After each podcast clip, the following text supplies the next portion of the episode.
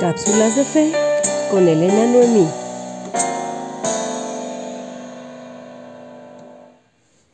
Hola, ¿qué tal? Bienvenidos a una nueva cápsula de fe, el regalo. ¿Te has dado cuenta que en medio de nuestra ajetreada vida y con la actual tecnología, a veces se vuelve casi imposible experimentar paz? Pues sentimos esa necesidad y a la vez la obligación de estar conectados todo el tiempo, y más ahora que se trabaja desde casa.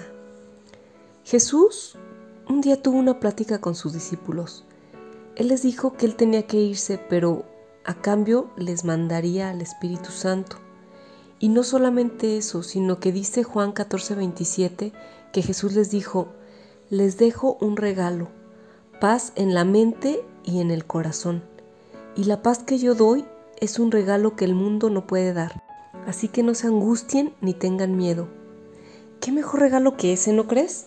La voluntad de Dios es que vivamos en plenitud. Y eso no es posible si no tenemos su paz. La palabra paz viene de la palabra griega eirene, que hace referencia a un estado de reposo y bienestar perfecto.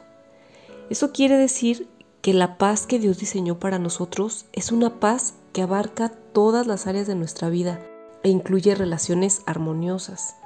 Esa paz es la paz que supera todo lo que podemos entender y es la que cuida nuestros corazones y nuestros pensamientos en medio de las dificultades.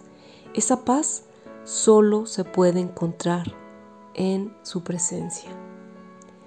Dios es un Padre amoroso que desea nuestro bienestar perfecto recibamos el regalo de su paz al buscarlo cada día. Bueno, espero que guardes esto en tu corazón. Bendiciones y nos vemos en la próxima. Bye. Esto fue Cápsulas de Fe con Elena Noemí.